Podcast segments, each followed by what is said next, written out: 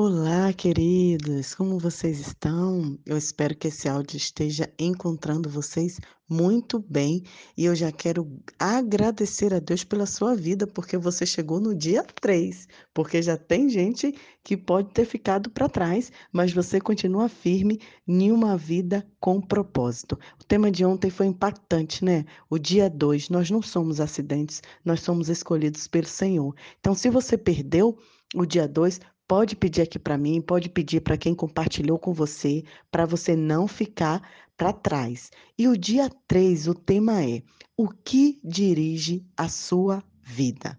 Abra a palavra de Deus, abra sua Bíblia em Eclesiastes 4, versículo 4, que diz assim: Então, observei que todo esforço e trabalho é motivado pela inveja e que as pessoas sentem uma pelas outras. Isso também não faz sentido. É como correr atrás do vento. Quem escreveu esse texto foi um rei chamado Salomão. Ele foi um dos maiores reis que o povo de Deus teve. Ele foi o rei considerado o rei mais sábio do mundo e por isso o mais rico. Salomão tinha tudo em suas mãos, mas ao final da sua vida ele escreve Eclesiastes, percebendo que muitas coisas não fazem sentido. Talvez até Salomão no decorrer do caminho perdeu o seu propósito. E aí ele traz esse questionamento para a gente. Olha, queridos, todo e qualquer indivíduo tem sua vida dirigida por algo.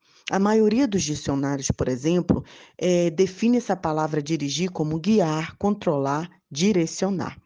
Nesse exato momento, você pode estar sendo dirigido por um problema, por pressão ou por um prazo limitado. Você pode estar sendo dirigido por uma lembrança dolorosa, um temor pungente ou uma crença inconsciente. Existem centenas de circunstâncias, valores e emoções que podem dirigir sua vida. E eu quero dizer para você os cinco mais comuns. Muitos, o primeiro é, muitos são dirigidos pela culpa. Muitas pessoas passam a vida inteira fugindo do remorso e ocultando sua vergonha. Pessoas dirigidas pela culpa são manipuladas por suas lembranças. Elas permitem que seu passado controle seu futuro. Elas frequentemente culpam si mesmo por sabotarem o próprio sucesso. Outras pessoas são dirigidas pelo rancor e pela raiva. Eles se apegam em mágoas sem jamais superá-las, em vez de aliviarem sua dor através do perdão, revivem continuamente em sua mente. Algumas pessoas são dirigidas tanto pelo rancor que elas se fecham interiorizando a sua raiva, enquanto outras explodem sobre outros, Ambas as reações são perniciosas e não trazem nenhum benefício. O rancor sempre machuca mais a você do que a pessoa que trouxe tal indignação. Nós estamos em 2022, mas muita gente que está ouvindo esse áudio tem rancor e mágoa de anos, de muito tempo atrás. Ouça, os que magoaram você no passado não podem continuar a magoá-lo, a menos que você se agarre à dor através do rancor. O que passou, passou. Nada poderá mudar o seu passado. Você apenas machuca a si mesmo com a sua amargura. 3. Muitas pessoas são dirigidas pelo medo. Seus temores são provavelmente o resultado de experiências traumáticas, de expectativas ilusórias do crescimento em um lar extremamente severo ou mesmo de uma predisposição genética. Independente do que tenha causado tal situação, pessoas que são dirigidas pelo medo com frequência perdem grandes oportunidades por terem medo de correr risco. Em vez disso, elas se comportam de maneira cautelosa, evitando os riscos e tentando manter a situação vigente. Ao ler isso, eu lembrei de uma situação que aconteceu comigo, ia ter uma prova em um concurso de uma universidade. E, apesar de sermos concorrentes, eu avisei a uma colega que trabalhava comigo, que era da mesma área, e falei: vamos fazer a prova, vamos lá, vamos tentar. E ela, com medo de não se sair bem na prova, com medo de, de, de falhar, ela decidiu não ir. E no último instante, no último dia, eu decidi ir. Fui fazer minha inscrição é, lá na universidade. E ao chegar lá, queridos, quando eu fiz minha inscrição, eu descobri que não seria uma prova, seria apenas uma análise de currículo. E eu fui aprovada, porque fui a única que me inscrevi para aquele cargo. O que eu quero dizer é que eu só consegui aquela vaga porque eu enfrentei meu medo. E aquela colega que tinha um currículo muito maior do que o meu perdeu uma grande oportunidade pelo medo. Quatro, muitos são dirigidos pelo materialismo. Seus desejos de adquirir se tornam o único objetivo da vida. O impulso de sempre querer mais baseia-se no conceito errôneo de que ter mais te tornará mais feliz mais importante e mais protegido. Mas os três pensamentos são falsos. Posses somente trazem felicidade temporária.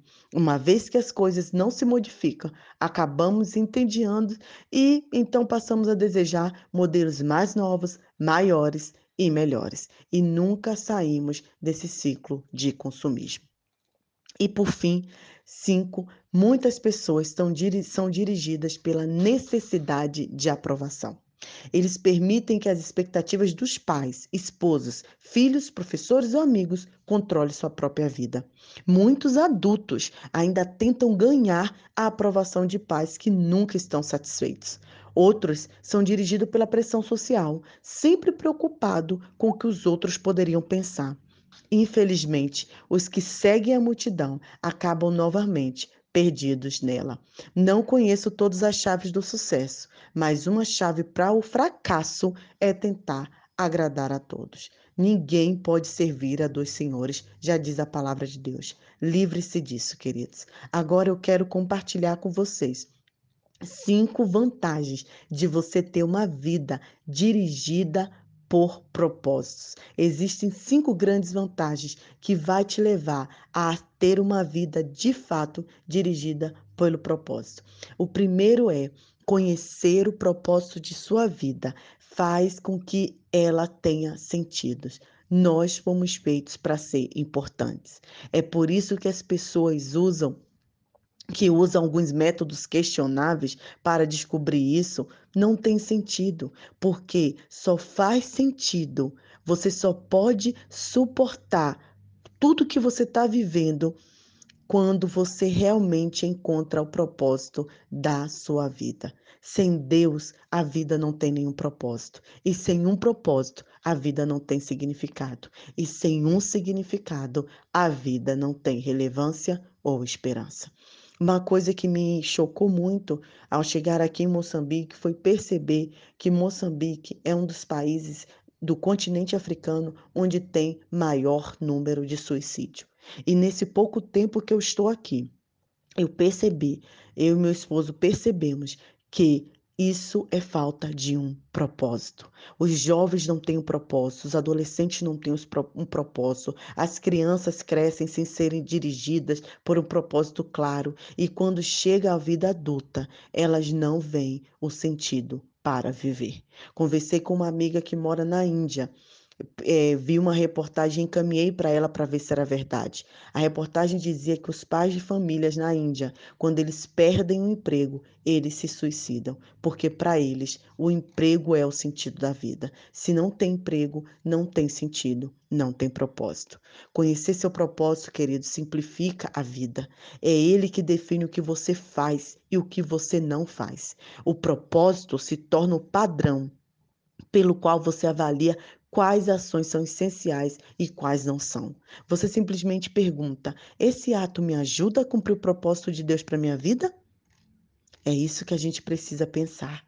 Conhecer seu propósito direciona a sua vida. Isso faz com que seus esforços e energias se concentrem no que é importante e você se torna eficiente ao ser seletivo. Lembrei de uma história da Bíblia de Neemias, que estava reconstruindo o muro. E quando Neemias estava lá reconstruindo o muro, surgiu uma fofoca com o nome de Neemias. E começaram a chamar Neemias para descer, né, lá da construção, para resolver a situação. E Neemias olhou e falou assim: Olha, estou fazendo uma grande obra na qual eu não posso parar. Neemias tinha o propósito de vida dele. Neemias sabia aonde ele queria chegar. Você sabe onde você quer chegar? Conhecer seu propósito estimula a sua vida. O propósito sempre produz entusiasmo. Nada traz mais vigor que um propósito claro. No entanto, a paixão se esvai quando falta um propósito. Conhecer seu propósito também o prepara para a eternidade. Muitas pessoas passam a vida tentando criar um legado a ser deixado sobre a terra. Elas querem ser lembradas quando partirem. Entretanto, a última análise, o que menos importa é isso, mas sim o que Deus diz sobre você. O que as pessoas não percebem é que todas as realizações acabam sendo superadas, recordes quebrados, reputações desonestas e homenagens são esquecidas. Mas o que Deus quer para a sua vida? Eu tenho certeza, querido, se quando chegarmos no momento de encontrarmos com o Senhor, Ele fará duas perguntas: O que você fez com meu filho Jesus Cristo? Deus não irá perguntar sobre seus antecedentes religiosos ou visões doutrinárias. Ele vai perguntar: você confiou e se entregou para o Senhor Jesus? Dois, o que você fez com o que eu te dei?